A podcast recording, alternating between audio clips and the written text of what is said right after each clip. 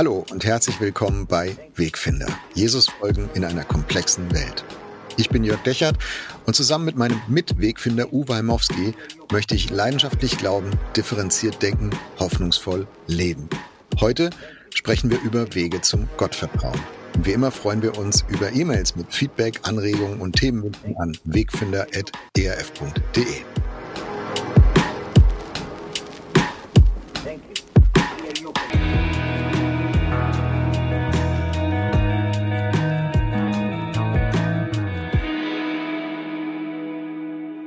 Hallo Uwe, ich grüße dich.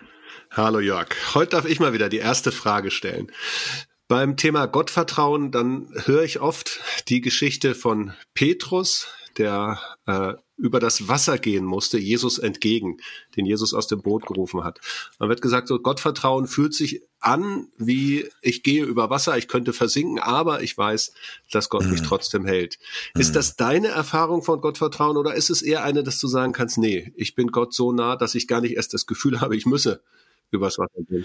Ja, das ist interessant, ne? Sprachlich äh, habe ich vorher, glaube ich, noch nie so drüber nachgedacht, äh, bis du mich jetzt gefragt hast, aber es gibt ein Gottvertrauen und eine Gottvertrautheit. Und Aha. beides hat miteinander zu tun. Und ich glaube, wir müssen heute auch über beides reden. Ähm, persönlich würde ich sagen, es gibt immer wieder diese Herausforderungsmomente, wie jetzt im Neuen Testament der Petrus, der aus dem Boot steigt und auf den Wellen geht. Also ich verlasse meine Com Comfortzone und empfinde, Gott möchte, dass ich ein Risiko eingehe, zu dem er mich auffordert und mir sagt, vertrau mir, dass es gut wird. Also es gibt immer wieder auch diese Vertrauensmomente, beruflich, ähm, bei, bei in, in Konfliktgesprächen, Beziehungen zum Beispiel, familiär in der Gemeinde und so weiter, gesundheitlich. Es gibt aber auch oft einfach die die Fläche, sage ich mal, also die Fläche des Lebens, ähm, die Normalität, den Alltag, ähm, dass jeden Tag irgendwie mit Gott in Verbindung sein oder sein wollen. Und da, da, da so eine ganz schleichende, langsame, wachsende Vertrautheit mit Gott. Also es gibt beides, glaube ich. Es gibt diese Momente, in denen ich empfinde, da werde ich herausgefordert, Gott wirklich zu vertrauen und auch was zu wagen. Und ich fühle das Risiko und ich schaue auf die Wellen und denke, ach, du ahnst es nicht. Wie soll das bloß werden? Mm, was auch ein bisschen Drama in sich trägt dann, ne? Und, und vielleicht auch ein Verzweiflungsmoment so, oh nein, jetzt muss ich, jetzt muss ich echt, jetzt muss Gott echt auftauchen, sonst bin ich geliefert. Aber es gibt auch dieses langsam schleichende, wachsende Vertrauen, diese kleinen Momente, diese, diese, oh, wie gut, dass Gott weiß, wie es mir geht und ich darf darauf auch vertrauen. Also wo es nicht so dramatisch und auch nicht so schwierig ist, finde ich. Verstehst du, wie ich meine? Ja, verstehe ich sehr gut. Ich finde das ein tolles Begriffspaar. Das schreibe ich mir schon gleich auf, weil ich das bei der Schlussfrage dann wahrscheinlich sagen werde. Vertrauen und Vertrautheit. Das ist schon, hast du sehr schön ausgedrückt, finde ich. Vertrauen und Vertrautheit. Meine Frage ging ja in dem Fall ein bisschen mehr so über dieses, dieses Wagen und Wagnis hinaus. Mhm. Und das kenne ich auch immer mal wieder, ne? dass es Momente gibt, wo du, jetzt musst du wirklich was wagen. Also für mich, wenn ich mal so persönlich sagen darf, äh, im letzten Jahr oder beziehungsweise dieses Jahr im Sommer, kam so ein Moment, wo ich, also seit meinem Herzinfarkt vor zwei Jahren bin ich mit einem Coach im Gespräch, einem Pastor, Seelsorger, der mich begleitet.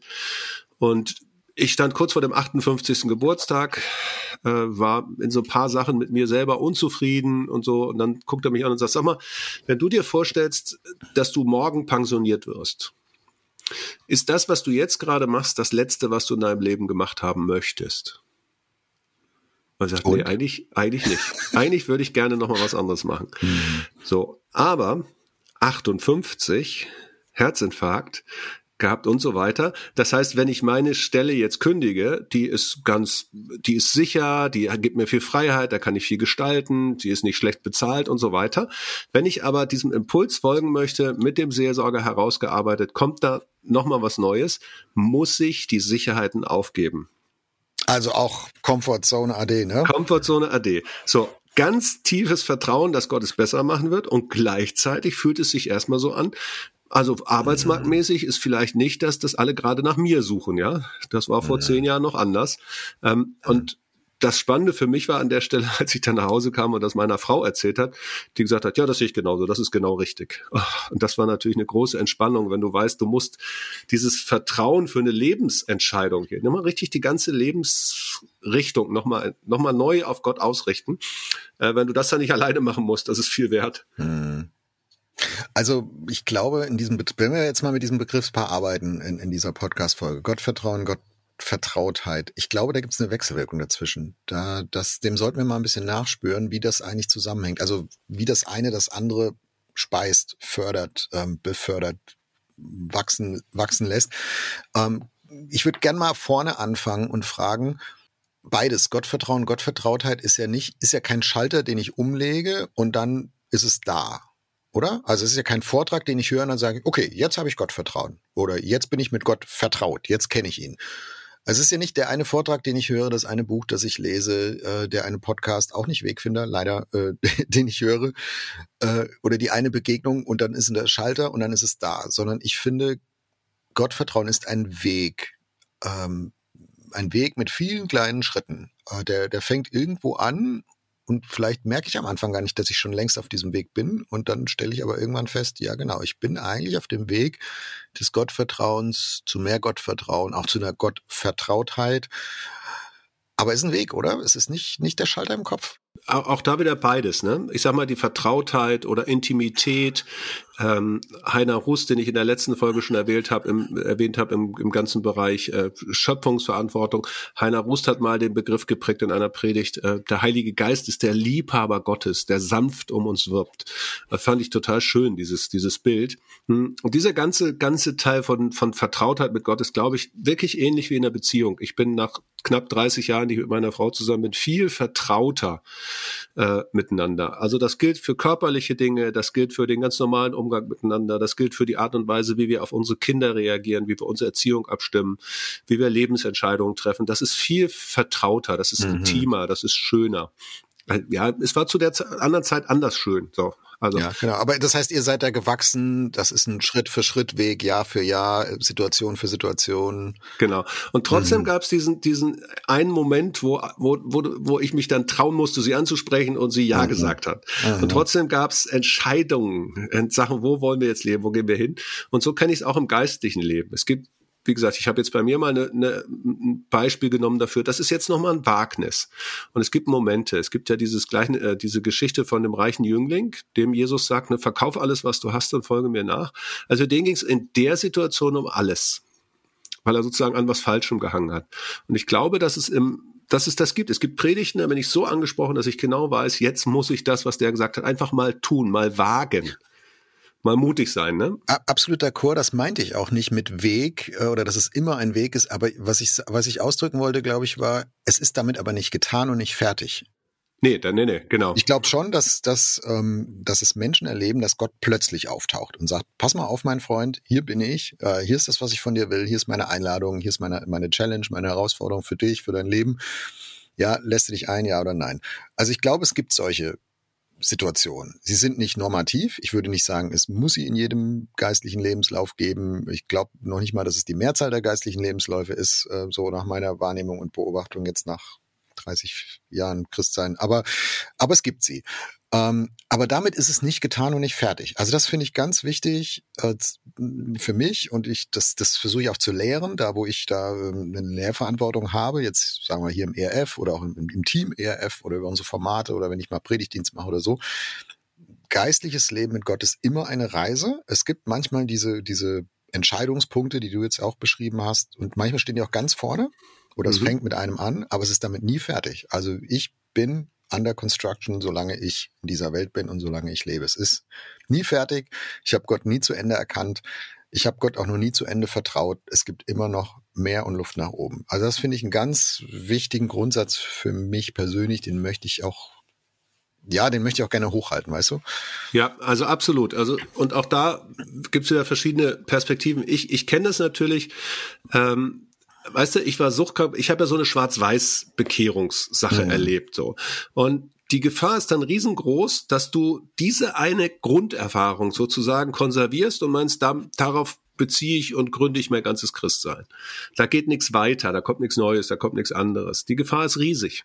Ich habe damals ein kleines Büchlein geschrieben, das hieß im Land der drei Sonnen. Und da wurde ich eingeladen und erzähle immer von der Geschichte und so weiter. Ich habe das irgendwann abgesagt und gesagt, ich will das nicht mehr. Ich möchte nicht, dass ich immer nur als der bekehrte Suchtkranke gesehen dass werde. reduziert wirst, deine Gottesgeschichte, dein Gottvertrauen reduziert wirst auf diese eine äh, Situation. Ja. Mhm. verstehe ich. ich. Ich erzähle davon auch ganz offen und ganz ehrlich, aber da ist einfach viel, viel mehr gewachsen. Ich habe viel mehr gelernt, da ist viel mehr gekommen.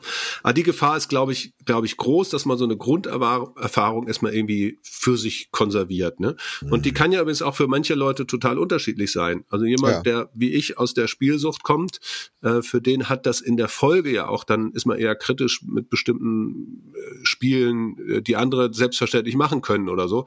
Aber wenn ich daraus ableite, dass, dass die Erfahrung für alle und für mich für immer sein muss, dann wird es natürlich schwierig. Ja. Ja.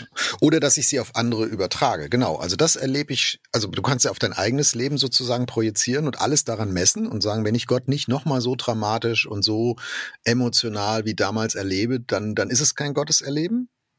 Ich glaube, dann machst du dich selber blind für das, was Gott in deinem Leben eigentlich tut.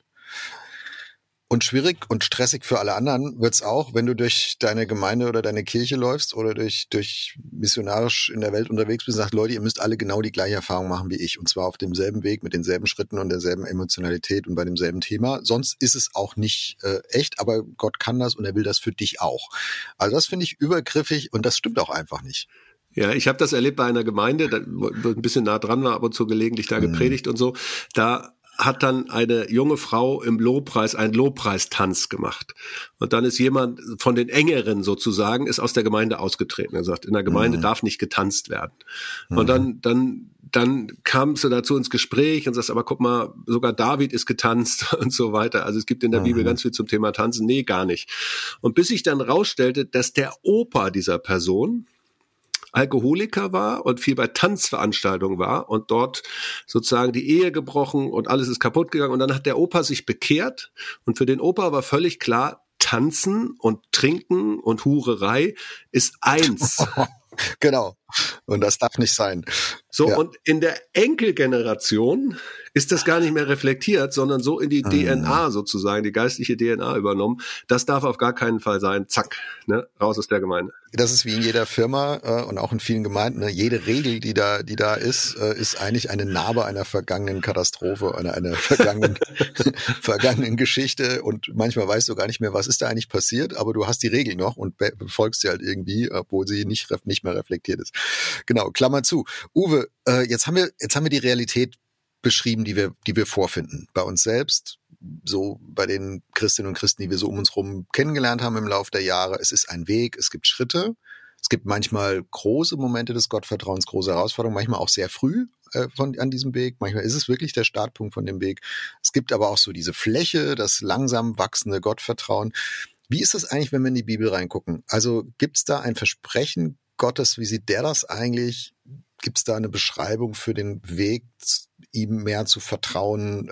Also, ne, ich finde es ein Unterschied, ob wir, ob wir sozusagen nur beschreiben, was wir vorfinden und sagen, ja, so sehen wir es halt, oder ob wir zusätzlich auch eine Perspektive von, von, von Gottes Selbstoffenbarung in, in, in der Bibel ernehmen können und sagen, genau, und so stellt sich Gott das auch vor. Ja, was mich da, was mich da fasziniert, sind, sind so Zusagen wie äh, ich bin bei euch alle Tage. Ne? Ich übersetze das für mich immer mit ich bin bei euch alle Sorte von Tagen. Ich bin bei euch an guten Tagen, an schlechten Tagen, an tiefen Tagen, an erfüllten Tagen, an emotionalen Tagen, an eher kalten Tagen.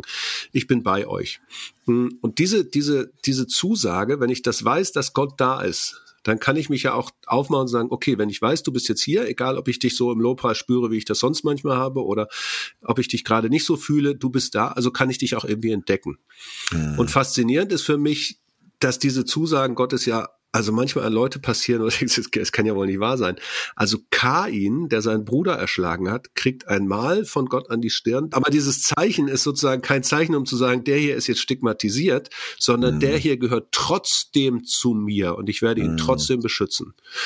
Oder Abraham, ne, der in erster, erster Ehe oder in, im ersten Versuch eben tatsächlich den Ismael zeugt, ja, und nicht den Isaak, nicht den Nachkommen, den Gott sich gedacht hat, den Ismael mit der Magd.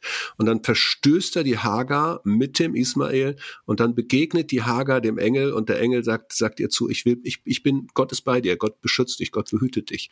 Also das sind so Sachen, wo du denkst, wow, also wie viel Selbstoffenbarung Gottes immer wieder dasteht. Mhm. Selbst der Sünder, selbst der, der nicht der Träger der Verheißung ist, du gehst in Gottes Gegenwart. Ich bin bei dir, ich bin da. Und das finde ich schon etwas total Spannendes. Und wenn ich das verstanden habe, biblisch verstanden habe, geistig verstanden habe, dann kann ich mich auch auf die Suche nach Gott machen, weil ich weiß, er ist mhm. da. Er ist auch mit mir noch da, wenn ich irgendeinen Scheiß gebaut habe.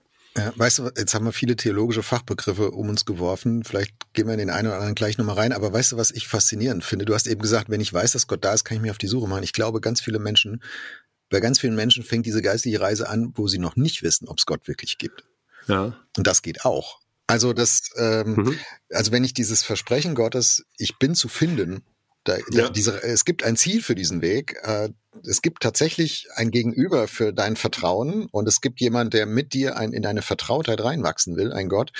Selbst wenn ich das noch gar nicht weiß oder noch gar nicht so wirklich aus eigener Erfahrung glauben kann und bestätigen kann, selbst dann kann ich schon auf dem Weg sein.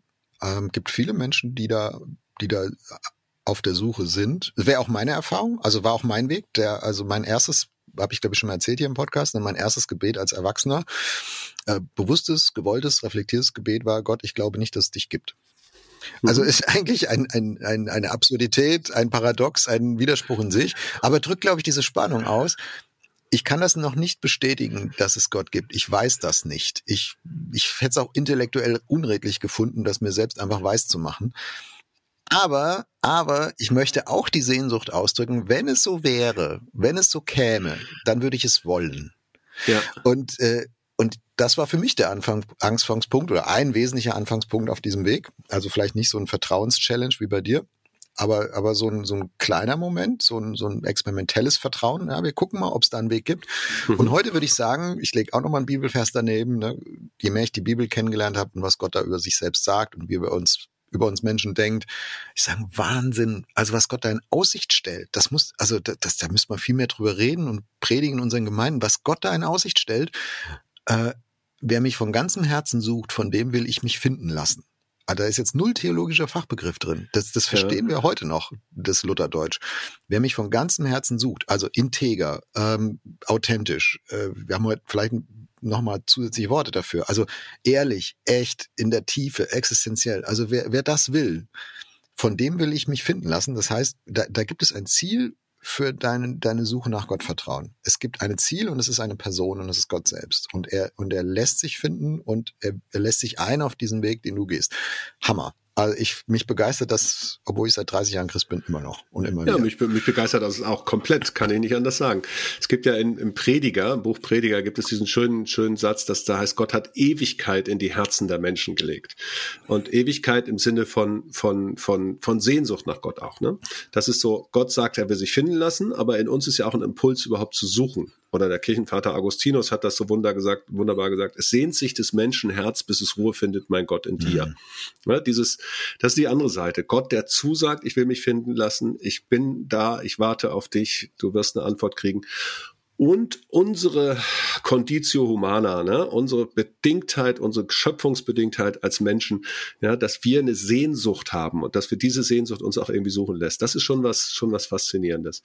Und da geht's durch, meinetwegen auch durch alle möglichen spirituellen Umwege, das kann ja auch sein, ne. Ich habe in der Gemeinde mhm. immer mal wieder Leute gehabt, die waren erst bei, weiß ich wie, also welchen, welchen äh, esoterischen äh, Versuchen die waren und so weiter. Aber die haben angefangen zu, daran zu ahnen als Materialisten aus der DDR, DDR atheistisch geprägt und dann was über die Kunst, über Spiritualität, über Räucherstäbchen und so eine Ahnung, da muss irgendwie mehr sein, bis sie dann zum Schluss mhm. bei Jesus gelandet sind. Ne? Fand ich ganz spannend. Und diese Wege kannst du natürlich aber auch nicht abkürzen oder so, sondern das ist eine Reise, die musst du auch zulassen. Ja, bis sie am Schluss bei Jesus gelandet sind. Äh, wenn ich reingreife in das, was ich vorhin gesagt habe, würde ich sagen, es ist aber nicht der Schluss. zum, zum Glück nicht, du hast recht. Dann geht es erst richtig los. Aber du hast eben Wege gesagt und das finde ich ganz wichtig. Äh, es gibt nicht nur einen Weg zum Gottvertrauen, glaube ich, sondern ganz viele. Ich also wir können jetzt darüber diskutieren, ob der Satz stimmt, alle Wege führen zu Gott. Das glaube ich nicht. Aber es gibt eine große Bandbreite, weil es eine große Bandbreite an Biografien, an, an Prägungen gibt. Also wenn, wenn Gott uns Menschen so verrückt unterschiedlich gemacht hat. Also guck dich in deiner Familie um, die ich jetzt ja gar nicht im Detail kenne, ja, oder in deiner Gemeinde, in deiner Stadt, wo auch immer, aber in deinem beruflichen Umfeld. Wahnsinn, ja, auch anstrengend, wie verschieden Gott uns alle gemacht hat. Wenn er uns Menschen so unterschiedlich gemacht hat, warum sollte er einen einzigen Weg ganz genau Schritt für Schritt für Schritt für Schritt vorschreiben, wie man sich ihm zu nähern hat äh, und nähern kann und wie man in Gottvertrauen reinfinden kann. Das finde ich einfach nicht logisch. Nein, ist ja auch nicht so. Das, was dann immer als Gegenargument kommt, ist, dass Jesus sagt, ich bin der Weg, also gibt es nur mhm. einen Weg. ja, das ist schon richtig. Jesus ist der Weg zu Gott, aber wir reden hier über den Weg zu Jesus. Ja, also die Unterschiedlichkeit besteht darin, dass Menschen Jesus auf ganz unterschiedliche Weise kennenlernen. Genau, also lass uns den Punkt gerade nochmal klarstellen. Wenn Jesus sagt, ich bin der Weg, dann verordnet er dir keine geistliche Reise und keine Erf Reihenfolge deiner persönlichen Erfahrungen oder Gebete oder äh, Gebetserlebnisse, sondern er erklärt eigentlich doch nur, pass auf, welchen, was auch immer dein Weg ist. Ich bin unverzichtbarer Bestandteil davon. Genau, das ist sehr schön gesagt. Unverzichtbarer Bestandteil, weil ich sozusagen von Gott her gekommen bin, weil du in mir Gott sehen kannst. Die einzige menschliche Offenbarung, nennen wir das ja theologisch, ja, dass Gott in die Welt gekommen ist, wo ich ihn sehen, schmecken, hören, riechen kann, mhm. wo ich ihm nachfolgen kann, wo ich von ihm lernen kann, ist in Jesus, in dieser Person. Wie ich den aber kennenlerne, ist total verschieden. Das ist ja auch in der Bibel total verschieden. Da ist die, da ist die Sünderin, die kommt und die, die, die, die Füße Jesu wäscht, ja. Da ist dann der Nikodemus, der in der Nacht kommt, sich ihm anvertraut, ganz anders. Und jeder dieser Jüngerinnen und Jünger, jeder dieser Personen, die Jesus kennengelernt haben, auf einem ganz verschiedenen Weg. Und auch die Nachfolge danach ist dann ganz mhm. verschieden. Deswegen ist es gut, dass du da gerade nochmal darauf hingewiesen hast. Jesus ist eben nicht der Schlusspunkt, sondern das ist ein, ein Weg, der dann ja wiederum beginnt. Ne? Lass uns mal drüber reden, was uns auf diesem Weg weiterhilft, was uns voranbringt. Also da haben wir beide sicher persönliche Erfahrungen, die wir teilen könnten. Da gibt's aber auch Dinge, die einfach von der, von der Bibel her klar sind oder die, die wir bei anderen sehen. Also zum Beispiel Rolle des Gebets. Da würde ich mal einsteigen kurz. Wir haben ja schon eine ganze Podcast-Folge gemacht. Ich bete, also bin ich. Äh, wir müssen jetzt nicht in die Tiefe, aber ich glaube, dass, dass der Weg zum Gottvertrauen ohne auch in ein eigenes Beten reinzukommen nicht geht, dass das eine wesentliche Hilfe ist, ein wesentlicher Fördermoment, etwas, was mich voranträgt, auch egal wie stottern, wie stolpern, mit Gott, ich sag mal so ein bisschen flapsig, ins Gespräch zu kommen, das einzuüben, das, das ähm, auszuprobieren. Ähm, ich formuliere in meinem Herzen Worte und und vertraue darauf, dass Gott sie wahrnimmt. Ja, also ganz wesentlicher Bestandteil und auch da wieder übertragen auf jede andere Beziehung, die ich habe. Beziehung lebt immer von der Kommunikation, wobei natürlich eine richtig vertraute, intime Beziehung es aushält, dass man auch miteinander schweigt. Das mhm. ist ja das. Also da, das, das Plappern sozusagen, was die stille Momente über, übertönen muss und so, das hat ja manchmal auch damit zu tun, dass man einander gar nicht kennt. Sonst könnte man doch mal miteinander schweigen. Und die Gottesbeziehung kennt für mich beides. Also ich kenne das in meiner Gottesbeziehung. Es gibt Momente des ganz tiefen Schweigens, manchmal im Spazierengehen, manchmal ich einfach keine Worte habe für das, was da ist, was aber nicht schlimm ist, weil ich weiß, diese Nicht-Worte, die teile ich jetzt gerade mit Gott. Ja, das ist, das ist hm. irgendwie, ich weiß gar nicht, wie ich das in Worte fassen soll. Ich, ich versuche es in einem Bild. Äh, also ich höre dich sagen, das ist wie bei so einem Ehepaar, was vielleicht seit 40 Jahren verheiratet ist, was so vertraut miteinander ist, dass die lächelnd, schweigend nebeneinander hergehen, aber ihr Schweigen ist nicht Distanz und Distanziertheit, sondern ihr Schweigen ist Vertrautheit. Genau. Es, brauch, es braucht jetzt keine Worte. Genau.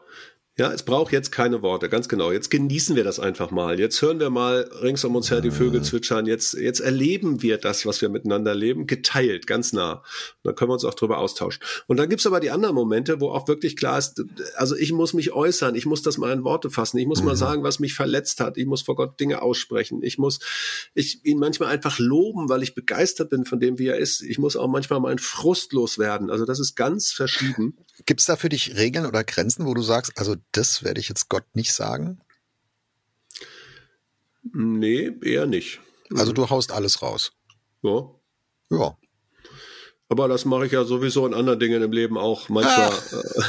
Also wenn, wenn ich wenn ich mir anschaue, äh, wenn, also wer, wer da wer da ein bisschen ähm, vielleicht Befangenheit in sich trägt, ne, liest immer die Psalmen durch es ist unfassbar, was die Leute Gott an den Kopf hauen, die, die in den Psalmen ihre, ihre existenziellen Nöte und Gebete aufgeschrieben haben. Also äh, Gott scheint da völlig schmerzfrei zu sein. Also ist auch, wäre auch meine Annahme, ich kann es nicht beweisen, ne, weil ich ja nicht weiß, wie Gott empfindet, aber, aber ich, ich versuche das auch so, so ehrlich, wie es irgendwie geht, weil ich finde, Vertrauen braucht eine totale Offenheit. Wenn ich die Offenheit begrenze voreinander, begrenze ich immer auch Vertrauen. Und Vertrautheit braucht Offenheit auch. Also wenn ich Limits setze auf das, was ich sagen kann oder denke sagen zu können, dann setze ich auch automatisch Limits auf die Vertrautheit, die, die dabei entstehen kann. Mhm. Und das finde ich ist bei Gott gegenüber auch so. Also deswegen, äh, ja, Amen, Bruder Uwe, Haus raus, ja. Es ist ja nicht nur eine Frage der Formulierung, es ist auch, auch eine Frage der Frage der Themenfelder. Ich habe jetzt vor kurzem eine wirklich richtig spannende Bibelarbeit gehört zum Thema Klage.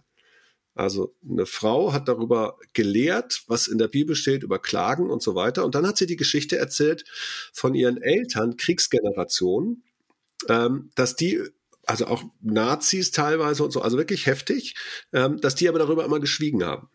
Mhm. Also über Generationen geschwiegen haben. Die haben auch nicht geklagt oder so, die haben neu aufgebaut und so, die haben sich, weiß nicht, ob die sich geschämt haben oder was auch immer. Und sie sagte, da steckte eine Sprachlosigkeit, die aber die ganze Zeit trotzdem mit uns geredet hat und die uns einen wahnsinnigen Druck aufgelegt hat. Wir merkten, da war irgendetwas, was wir aber nie wissen können, was es ist, aber es hat uns, es hat uns wehgetan. Mm. Und klagen bedeutet auch auszusprechen, wo ich schuldig geworden bin, auszusprechen, wo ich mich schäme für das, was gewesen ist. Und das zu erleben, dass Gott das alles aushält, was ich vielleicht manchen Menschen gar nicht sagen würde, weil, weil es schwierig mhm. ist. Aber Gott hält das aus und das, das eine befreiende Funktion hat. Also es gibt ein konstruktives Schweigen, das vertraute Schweigen von dem Paar, ne, das spazieren geht. Und es gibt ein lähmendes, kaputtmachendes Schweigen. Und dass ich das vor Gott durchbrechen kann, indem ich klage, indem ich mich beschwere, indem ich ihn anklage. Ja, Jesus selbst hat am Kreuz gesagt, mein Gott, mein Gott, warum hast du mich verlassen? Also extremer geht's ja eigentlich gar nicht. Ähm, mhm. Dass du sagen kannst, das darf ich alles aussprechen. Das finde ich schon auch nochmal was ganz Besonderes. Also das zerstörerische Schweigen wäre dann auch wieder ein Ehepaar, was vielleicht seit 40 Jahren verheiratet ist, was du aus dem Restaurantbesuch vom Nebentisch kennst, was die ganze Zeit sich nur anschweigt, aber nicht selig lächelnd und man versteht sich auch ohne Worte, sondern eigentlich man hat sich nichts mehr zu sagen. Ja. Also das wäre die Gegenfolie, das Gegenbild. Äh, das wäre nicht der Weg, den Gott sich wünscht, dass wir mit ihm gehen und finden. Genau, man kann, man kann einander fremd werden oder man kann einander auch, auch Teile vorenthalten, die aber mhm. trotzdem in einem gären die ja alle anderen spüren, da ist doch was, da haut doch irgendwas nicht mhm. hin, ne? Und dass Gott mhm. das, diesen zweiten Teil auch mit mir aushält, das finde ich ziemlich wichtig. Mhm. Es gibt in den Psalmen, ich glaube Psalm 104 oder 105, äh, müsste ich jetzt nachschauen, den Ausdruck, ich schütte meine Klage vor Gott aus. Also wie ein Fass, was voll ist, was in mir ist, was brodelt und ich kipp das Gott alles vor die Füße. Also wie wir vorhin ein bisschen flapsig gesagt haben, ne? Haus raus, Uwe. Also ich, ich kipp das Gott vor die Füße. Er hält es aus. Und manchmal ist das vielleicht auch der Anfangspunkt von der, von der geistlichen Reise, ein, von diesem Weg zum Gottvertrauen. Mal alles Gott raus vielleicht auch aufzuschreiben, wie ein Brief an Gott und sagen, lieber Gott, ich glaube nicht, dass dich gibt oder ich glaube, dass dich gibt, aber ich habe so viel gegen dich, ich habe so viel Fragezeichen und das muss ich dir jetzt alles mal schreiben. Also ist vielleicht auch eine Hilfe, da so eine, so eine Schweigeblockade mal zu überwinden und nächsten Schritt zu gehen. Hm, über Hürden reden wir gleich noch. Uwe, ich will noch auf einen, einen vielleicht auf einen positiven Faktor eingehen. Beten, beten lernen hatten wir gerade schon ein bisschen. Äh, was ist mit der Community? Was ist mit Gemeinschaft? Was ist mit dem mit anderen zusammen auf diesem Weg sein, mit anderen zusammen geistlich Gott sich zu nähern? Spielt das eine Rolle? Helfen andere oder hindern andere? Ähm, ich würde sagen, in der Regel helfen sie eher. Also Gemeinschaft ist eher etwas, was, was uns da vorne bringt, was uns weiterhilft. Aber immer unter dem Vorbehalt, den Dietrich Bonhoeffer mal formuliert hat in seinem Buch Gemeinsames Leben, sagt er, wer nicht mit sich selbst alleine sein kann, der ist auch nicht gemeinschaftsfähig. Also wenn die Erwartung ist, dass meine Frau mich glücklich macht oder dass in der Gemeinde mhm. immer alles funktioniert und dass da nicht auch mal Idioten dabei sind und sei es nur ich, der mit dabei ist, ähm, wenn ich das alles meine, ausschließen zu, also wenn ich da alle Erwartungen habe sozusagen an die Gemeinschaft, das kann nicht funktionieren. Mhm. Das geht nicht. Oder wenn, wenn ich meine, mein Pastor, mein Pastor soll mich fromm machen und soll mich Gott näher bringen. So. Ja, genau. Und das Lobpreisteam, die haben heute falsch gespielt, deswegen bin ich meinem Gott nicht begegnet. Also das ist, da, da projiziere ich etwas auf andere, was ich eigentlich mit mir mal klären müsste und mit meinem Gott klären müsste. Auf der anderen Seite dieses in Gemeinschaft gehen und zu erleben, dass Gemeinschaft stellvertretend was, was können kann. Ich erzähle mal ein Beispiel mhm. aus einer völlig anderen Situation. Ich war in Russland und krieg plötzlich auf meinem Handy einen Anruf von meiner Schwester und meine Schwester sagt mir, du, Papa ist gestorben. Das war mein Stiefvater, aber wir waren sehr vertraut äh, mhm. so. Und ich bin jetzt da gerade in Russland kann natürlich nicht groß reagieren und weine ein bisschen mit ihr und so. Und stehe da mit einem Bruder, der ist Russe, den ich schon eine Weile kannte, wirklich freundschaftlich verbunden. und der nimmt mich, ich sage ihm das, was gerade passiert ist, der nimmt mich, führt mich in eine orthodoxe Kirche, die direkt daneben war äh, und zündet mit mir an einer bestimmten Stelle in der Kirche eine Kerze an. Ja, und steckt die da in diesen, dieses mhm. Kerzending. Und ich habe mich sowas von geborgen und getragen gefühlt. Und die Erfahrung war jetzt mehreres. Das eine ist, indem er das mit mir gemacht hat, war ich einfach nicht alleine. Ich alleine musste gerade meine Schwester noch einigermaßen trösten, habe mich selber aber total ungetröstet gefühlt.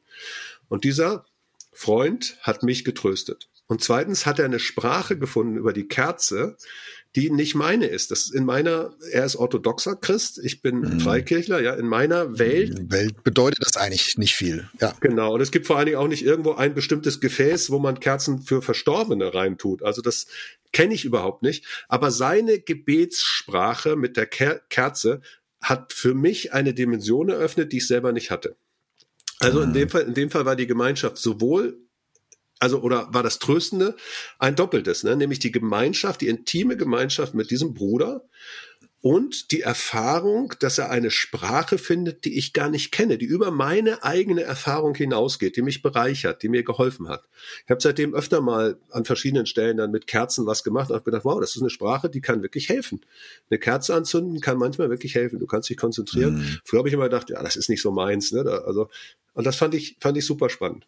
Und das, was ich hier jetzt exemplarisch gesagt habe, gilt natürlich für viele andere Bereiche auch. Dass jemand stellvertretend beten kann, dass ich gerade ganz still bin und der andere spricht ein Gebet und ich sage, wow, der hat genau die Worte gefunden, die mir jetzt gefehlt haben. Hm. Also wenn Jesus sagt, ihr seid oder Paulus schreibt, muss man genauer sagen, äh, ihr seid die, die Füße und die Hände von, von Christus in dieser Welt, dann sind das manchmal eben auch die Hände, die mir jemand auf die Schulter legt und sagt, du, ich bete für dich oder ich verstehe dich oder ich höre dir zu.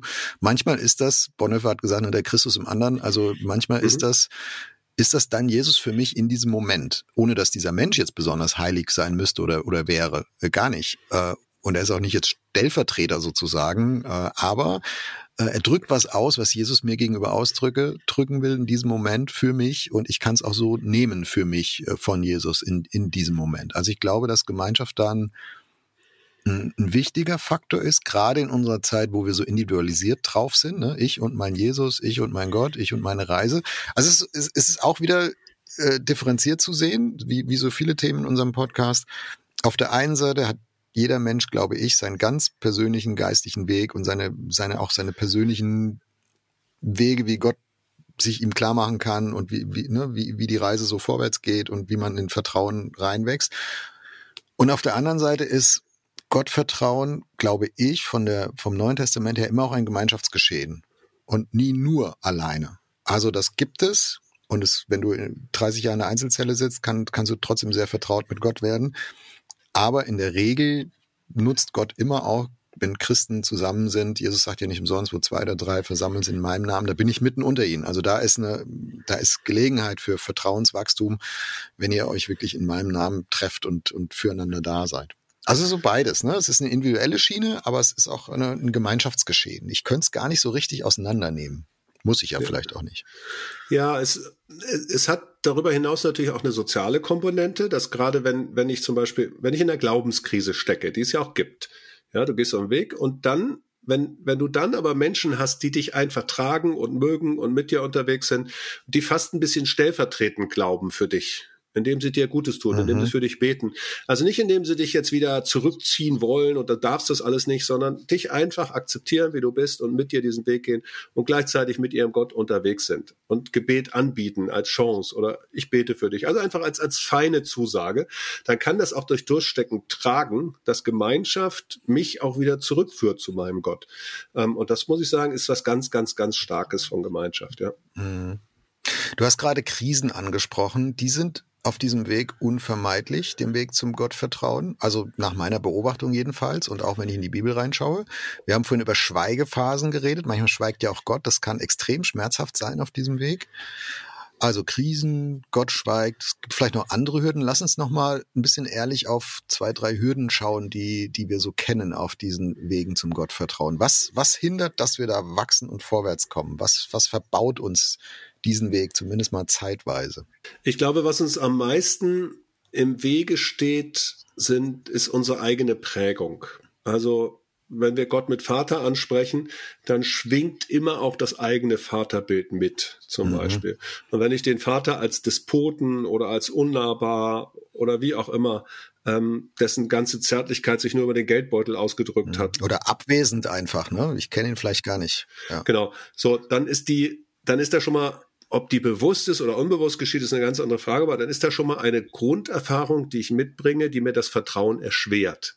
Mhm habe ich eine gute Beziehung zu meinem Vater und bete zu Gott dem Vater, dann ist da schon mal, dann ist da schon mal eine ganz andere Dimension da. Das macht es mir sehr viel leichter. Ich glaube, diese Grunderfahrung spielt eine Rolle. Mit der Gemeinde. Wir haben gerade Gemeinschaft betont, aber Gemeinschaft kann natürlich auch sein, die ist möglicherweise exklusiv, die schließt mich aus.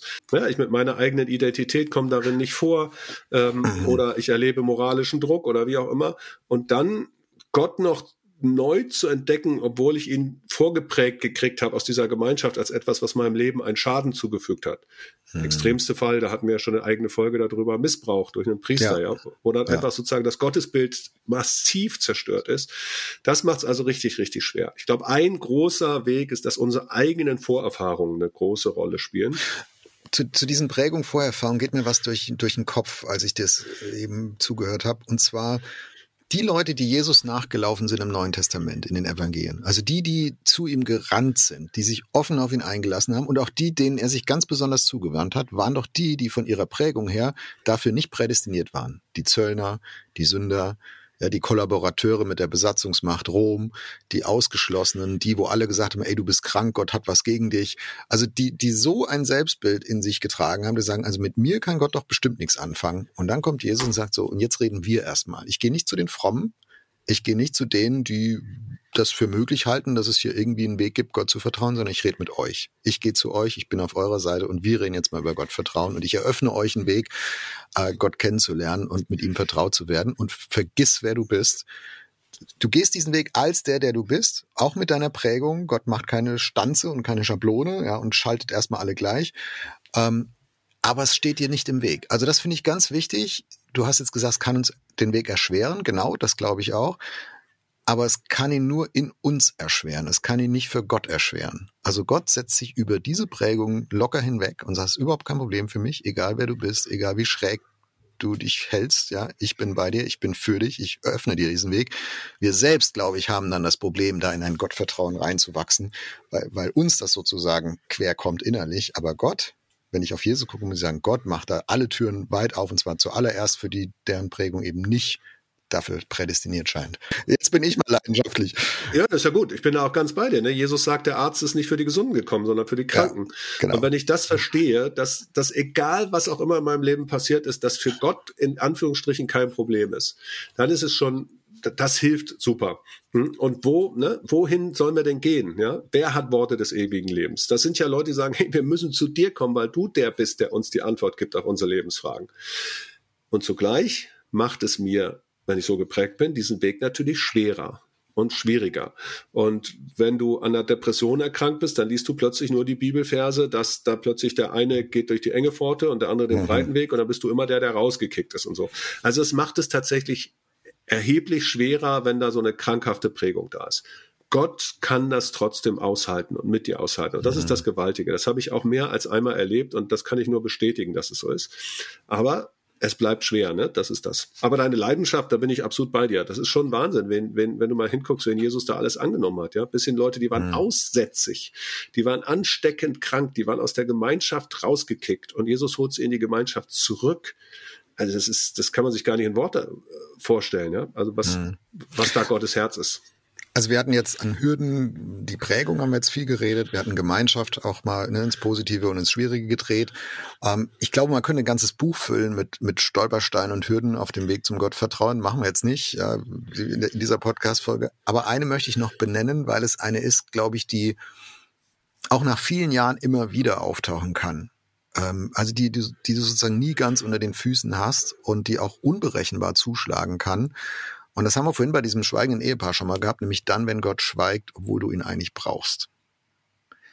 Also du bist mit Gott also du, du bist vielleicht aus dem Boot gestiegen, um in diesem Bild vom Eingang zu bleiben von Petrus. Du steigst aus dem Boot, äh, die Wellen tragen dich, alles ist super, du wächst, ja, es geht zwei Schritte vor, ein zurück und so weiter. Du wirst mit Gott vertrauter, du lernst ihn kennen, du lernst dich auf ihn zu verlassen, du, du wächst in ein eigenes Beten rein, du machst Gottes Erfahrungen, mal kleine, mal größere und dann passiert irgendwas oder es gibt eine Wegstrecke, da scheint Gott auf einmal weg. Und nicht nur für einen Vormittag, sondern vielleicht für drei Monate oder vielleicht auch drei Jahre deines Lebens. Also da ist irgendwie Funkstelle und du weißt nicht, was los ist.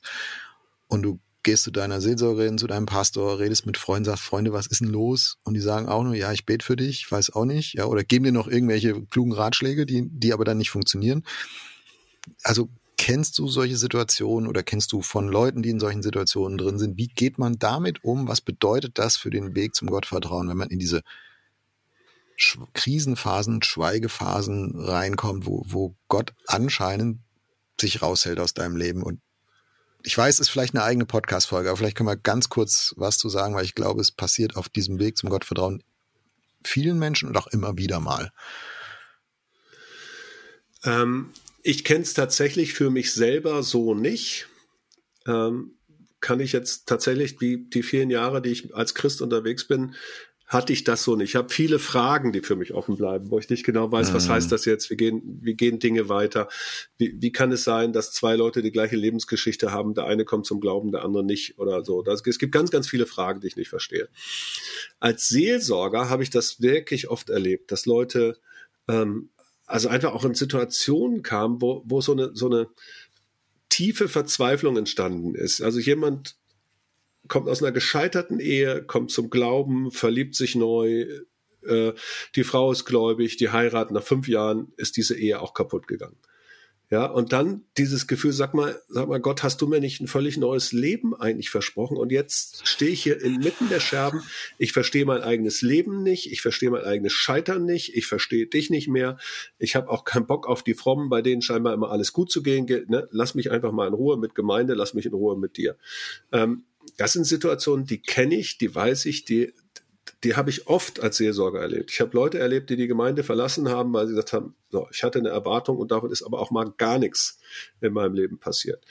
Und dann stehst du daneben als Seelsorger und kannst sagen, ich kann es verstehen, ich kann es nachfühlen, ich würde dir eigentlich den Trost wünschen, der aus dem Evangelium kommt. Ich würde dir wünschen, bleib trotzdem, komm, wir stehen das miteinander durch, aber das schaffst du nicht bei jedem. Mhm. Ich habe auch schon Leute gehabt, die sind aus der Gemeinde ausgetreten und nach fünf Jahren wiedergekommen. Plötzlich ganz begeistert von ihrem Gott zu sagen, wow, dass ich diese Krise überlebt habe, hätte ich mir gar nicht vorstellen können, aber ich habe sie überlebt und ich bin Gott dafür von Herzen dankbar. Aber es geht nicht immer, immer in Anführungsstrichen so gut aus, dass ich das sehe als der unbeteiligte Dritte oder Betritte Bewusste, weil es um die Person und Gott geht. Also es gibt solche Phasen. Es gibt auch Menschen, die in solchen Krisenphasen Gott so nah kommen wie nie. Mhm. Das ist die andere Seite, ne? Dass sie sagen, wow, das ist eine Gotteserfahrung zu merken, dass selbst wenn alles andere wegbricht, Gott trotzdem bleibt. Also tiefer geht's ja gar nicht. Und haben dann, haben dann eine, eine Tiefe in ihrer Persönlichkeit und ihrem Gottvertrauen, dass du einfach nur staunen kannst. Ne? Also die sagen dann manchmal, ne, ich hätte mir diese Lebensphase nicht ausgesucht, aber ich will auch nicht mehr auf sie verzichten, weil ich dadurch Gott auf eine Weise tiefer kennengelernt habe, wie es sonst vielleicht nicht möglich gewesen wäre. Ja. Äh, das kann man im Rückblick, glaube ich, sagen. Und manchmal, und das kann man auch fürs eigene Leben sagen, mir wäre wichtig, dass wir uns davor hüten, das nach vorne zu sagen und über andere zu sagen. Also ja, Gott schweigt jetzt in deinem Leben, aber hab keine Angst, das wird Folgendes bedeuten. Ne? Oder du wirst Folgendes davon haben oder so. Also das finde ich eine Übergriffigkeit, das können wir als Menschen gar nicht wissen. Das finde ich, finde ich auch falsche Seelsorge in, in dem Moment. Ähm, also zuzusprechen, Gottes Verheißungen gelten weiterhin. Es gibt ein Ziel für diesen Weg, auch wenn wir ihn nicht verstehen, auch auf den Lebensabschnitten, wo wir, wo wir nicht klarkommen. Äh, das finde ich gute Seelsorge, aber sozusagen eine, eine Erklärung vorab zu liefern für jemand anderen, die, die durch nichts gedeckt ist, außer da, außer dass mir sonst nichts einfällt, was ich sagen könnte. Also das finde ich gefährlich. Das will ich äh, von mir weisen. Ja, es gibt ja, es gibt ja diese, diesen, diesen Satz, vielleicht hast du ihn auch schon mal gehört, frag nicht warum, sondern frag wozu. Nicht wirklich ja? hilfreich, finde ich. Nein, finde ich auch überhaupt nicht hilfreich, weil das letztlich verzweckt das meine Not. Genau. Ja, und dann alles muss immer irgendwie einen Zweck haben. Nee, bei Gott hat nicht immer alles einen Zweck. Es hat hoffentlich im Rückblick vieles einen Sinn, aber es hat selten immer alles einen Zweck. Und manchmal hat es den tatsächlich. Dadurch, dass ich suchtkrank war, kann ich für Suchtkranke mhm. ein besserer Seelsorger sein. Dadurch, dass ich schon Scheitern erlebt habe, kann ich für manchen Gescheiterten ein besserer Seelsorger sein. Aber nicht notwendigerweise. Ich verstehe, wo dieses Bedürfnis herkommt. Ne? Also ich denke, wenn ich eine Erklärung kriege dafür, dass Gott jetzt nichts zu mir sagt, längere Zeit, dann könnte ich damit besser umgehen. So, jetzt sagst du mir, ja, das Warum gebe ich dir nicht, aber frag doch nach dem Wozu. Und ich denke, ah, okay, also wenn ich sozusagen eine positive Konsequenz daraus sehen kann, ja, aus dem, dass Gott schweigt, dann kann ich besser damit umgehen. Ist aber, wie du sagst, ein Irrweg. Ich glaube, die, der einzige Weg nach vorne ist doch dann, dass ich sage, auf irgendeine Art und Weise und an irgendeiner Zeitskala, schnell, mittel, langsam, vielleicht auch ewig langsam, äh, komme ich zu einem tieferen Gottesverständnis als vorher. Aber das kann ich nur im Rückblick sagen, noch nur fürs eigene Leben. Ich kann das, ich kann das nur erleben. Ich kann es nicht mehr selbst verordnen und mich daran irgendwie mir das erklären vorab. Das mhm. geht, glaube ich, nicht. Ja. Ich würde gerne nochmal noch mal ein anderes Thema äh, oder einen anderen Aspekt des Ganzen nehmen. Was für mich auch viel mit Vertrautheit zu tun hat, ist, ich bin jemand, der gerne liest, der viele Hörbücher hört, der auch Predigten hört. Ich liebe auch Gedichte und verschiedene Sachen. Ähm, und was mir einfach eine große Vertrautheit mit Gott auch ausgemacht hat, ist einfach zu wissen, was ich wann wie lesen kann. Als ich Christ geworden bin, war die Bibel ein riesengroßes Buch und du musst das irgendwie durchlesen und so. Und mhm. dann aber zu wissen, okay, ich weiß, dass ich mir die Bibel nehmen kann und dass ich Psalm 103 zum Beispiel lobe den Herrn meine Seele und was in mir ist sein heiligen Namen, das kann ich lesen. Ich weiß, wo Psalm 23 steht. Ja, ich kenne diesen Psalm auswendig. Ich kann den beten. Der Herr ist mein Hirte. Der ist da. Also viel Vertrautheit auch damit zu tun, dass da ein, ein, ein Wissen um Texte, ein, eine Erlebbarkeit aus Texten, ein Rück, ich habe sozusagen einen Rückgriff, ich kann die rauspacken, kann sagen, guck mal hier, mhm. das ist da und das hilft mir sehr viel. Es ist das Instrumentarium sozusagen ist gewachsen, auf das ich zurückgreifen kann und das ist mir total viel wert. Das ist wie wenn du Thema lernst und du weißt, in welchem Buch steht das und du kannst es nochmal nachschlagen und kannst es vertiefen. Ähm, das finde ich ist ganz, ist ganz viel, das ist nicht Expertenwissen in dem Sinne, sondern das ist tatsächlich Gebrauchswissen. Einfach zu wissen, da, da sind Texte, das sind Episoden. Dann habe ich mir daneben in der Bibel auch was geschrieben. Du sagst ja auch manchmal aufschreiben. Ich habe das bei mir oft in der Bibel, so eine mhm. kleine, kleine Notiz, ja, wann mir dieser, dieser Text wichtig geworden ist, äh, was er mir bedeutet. Es ist auch ein Erinnern daran, was da ist. Das muss ich sagen, hilft mir sehr. Ich lege auch noch was daneben, äh, bevor wir so in unsere Schlussrunde einsteigen. Ähm, ich glaube, auf dem Weg zum Gottvertrauen verändert sich auch mein Gottesbild. Ähm, da werden Dinge abgeschliffen, die ich mir komisch vorgestellt habe, die aber anscheinend doch nicht so sind. Da kommen neue Facetten dazu, die ich mir nicht vorstellen könnte. Und wie gesagt, ich glaube, es ist nie fertig. Ähm, vielleicht so ein bisschen, also ich glaube, dass dieser Vergleich hat Grenzen. Äh, aber vielleicht ein bisschen wie wenn ich als Vater meine Kinder aufwachsen sehe und sie begleite, da ändert sich ja auch meine Vaterrolle. Ja, ich bin, wenn die Kinder klein sind, geht es um Versorgung, Begle äh, Betreuung, Behütung. Dann werden sie vielleicht Teenager, dann, dann gehe ich mehr in eine, eine Coach-Rolle, Trainer, ich laufe nebenher, ich challenge auch mal, ne? ich korrigiere auch, äh, ich spreche da rein, so jetzt sind sie erwachsen. Ähm, da verändert sich das wieder, das wird was Freundschaftliches, das ist ein nicht mehr so sehr ein ähm, ein Arm in Arm vorangehen, sondern es ist auch ein Gegenüber, ja, auch mit, mit eigenständigen, mit dem Recht auf eine eigenständige Meinungsäußerung, sage ich mal, ähm, was beide Seiten schätzen und, und wertschätzen.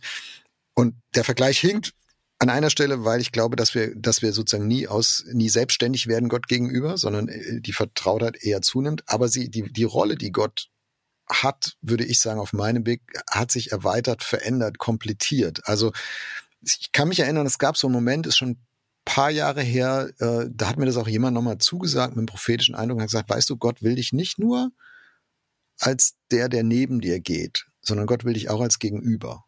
Und ich habe gedacht, boah, was ist das für eine Würde und für einen Respekt, mit der Gott mir begegnen will. Ähm, wenn, wenn, wenn ich Gottes gegenüber bin, dann schätzt er auch meine Meinung und meine Überzeugung und der fragt mich vielleicht auch, ne? Aber da ist auch eine, also nicht Distanziertheit, aber eine Souveränität. Also da ist ein, ist da, da ist was, ich kann es gar nicht richtig in Worte fassen, ja, eigenständig. Und, und da, das, da habe ich vorher nie drüber nachgedacht. Ich habe gemerkt, ja, genau, das ist jetzt, ab jetzt in dieser Reise Teil auch meines Gottesbildes, da hat sich was vervollständigt. Ja, ich habe vor Jahren in, in, in einer ziemlichen Krise, als ich einen mir sehr vertrauten Mensch verloren habe, habe ich ein Lied geschrieben. Und im Refrain heißt es, bitte sieh dort zu dem Kreuz hin, auf dem Berg, wo ich für dich hing, äh, wo ich äh, äh, im Sterben für dich da bin, noch im Leiden ich dir nah bin. So, und das hat ein Freund von mir vertont. Der hat ein Lied draus gemacht. Der hat den Text genommen und wie er das vertont, hat er mir hinterher erzählt, fängt er plötzlich an zu heulen, mhm. weil das Wort Bitte da steht. Bitte sieh dort zu dem Kreuz hin. Und sein Gottesbild, das er hatte, da, also Gott hätte nie gebeten. Gott hätte befohlen, Gott hätte ja. kommandiert. Ja. So. Und er sagt hinterher, das hat das ist total verrückt. Ich vertone hier ein, ein Lied von dir und an diesem einen Wort, das Gott mich bittet, geht mir ein völliger Reichtum auf. für mich war das Wort gar nicht das Wichtigste, aber ganz viele andere Worte waren wichtig. Mhm. Nicht das Wort bitte. Das ist fast zufällig aus der Feder geflossen, ne? damit, der, damit der, das Versmaß hinkommt, so ungefähr. und, und, und, und, für ihn war das, für ihn war das die Botschaft, wo du gemerkt hast, wow und da passiert nämlich genau das. Dieses Gottesbild in der Bibel steht ja mal äh, in zehn Geboten, du sollst ja kein Bildnis machen von Gott. Und gleichzeitig bietet die Bibel ja ganz viele Bilder an. Ja, der Löwe, das Lamm, der gute Hirte, äh, der Vater, das sind ja alles Bilder. Und das kein Bildnis machen bedeutet eben, du sollst dir nicht nur ein Bild machen, sondern du sollst mhm. offen sein für die anderen Bilder, die noch da sind. Du sollst mhm. mehr dazu lernen, du sollst vertrauter werden. Ähm, du sollst mich in meiner ganzen Sache kennenlernen. Wer immer nur diesen Schnulli-Papa hat, ne, für den ist mal der Heiligkeitsaspekt vielleicht auch ganz heilsam. Ja. Wer auf der anderen Seite immer Angst vor seinem Vater hat, für den ist plötzlich, wow, Gott bittet mich und Gott ist mir gegenüber, ja. Das finde ich, mhm. finde ich schon spannend. Gerade bei der Pubertät übrigens hast du natürlich einen Teil noch vergessen. Ich weiß nicht, wie das bei deinen Kindern lief, aber wir haben natürlich auch richtige Kampfszenen gehabt, ja, wo es auch diese Konf wo es diese Konflikte gab. Und auch, aber auch das gehört ja mit ins Gottesbild. Ja, Gott mhm. hält das mit mir aus, mhm. dass ich gegenüber werde, indem wir uns aneinander reiben, finde ich auch noch stark. Also jetzt haben wir eine ganz große Bandbreite aufgemacht in dieser Podcast-Folge. Ich hoffe auch Sehnsucht geweckt bei denen, die uns zuhören, ja, Gott näher zu kommen, in Gottvertrauen reinzuwachsen, Gottvertrautheit reinzuwachsen. Uwe, was nehmen wir mit aus dieser Folge? Meine Antwort gebe ich heute mal als erster. Dieses Bild, was du beschrieben hast oder dieses Erlebnis mit dem orthodoxen Christen, der die Kerze für dich angezündet hat und dem ein dir eine Gewissheit gegeben hat, ohne Worte, in einer völlig fremden Tradition und gerade vielleicht, weil es so fremd war. Äh, das finde ich ein fantastisches Bild dafür, dass wir auf unserer Reise immer wieder diese neuen Ideen, neuen Einflüsse, neuen Perspektiven brauchen, die vielleicht aus ganz anderen Prägungen kommen. Ich habe dir ja schon am Anfang gesagt, dass ich am Ende sagen werde, nämlich, dass du von Vertrauen und Vertrautheit gesprochen hast. Also dieses Vertrauen, was darin besteht, mich ansprechen zu lassen, herausfordern zu lassen, eine Challenge auch anzunehmen, wirklich zu sagen, ich wage auch mal was mit Gott, dass das eigentlich tiefere und langfristige aber der Prozess ist, nämlich der Prozess in die Vertrautheit reinzuwachsen. Und damit möchte ich echt nicht aufhören, da möchte ich gerne weitergehen. Dann lass uns damit weitermachen. Uwe, ich danke dir sehr für das Gespräch. Ja, ich danke dir auch. Tschüss, Jörg.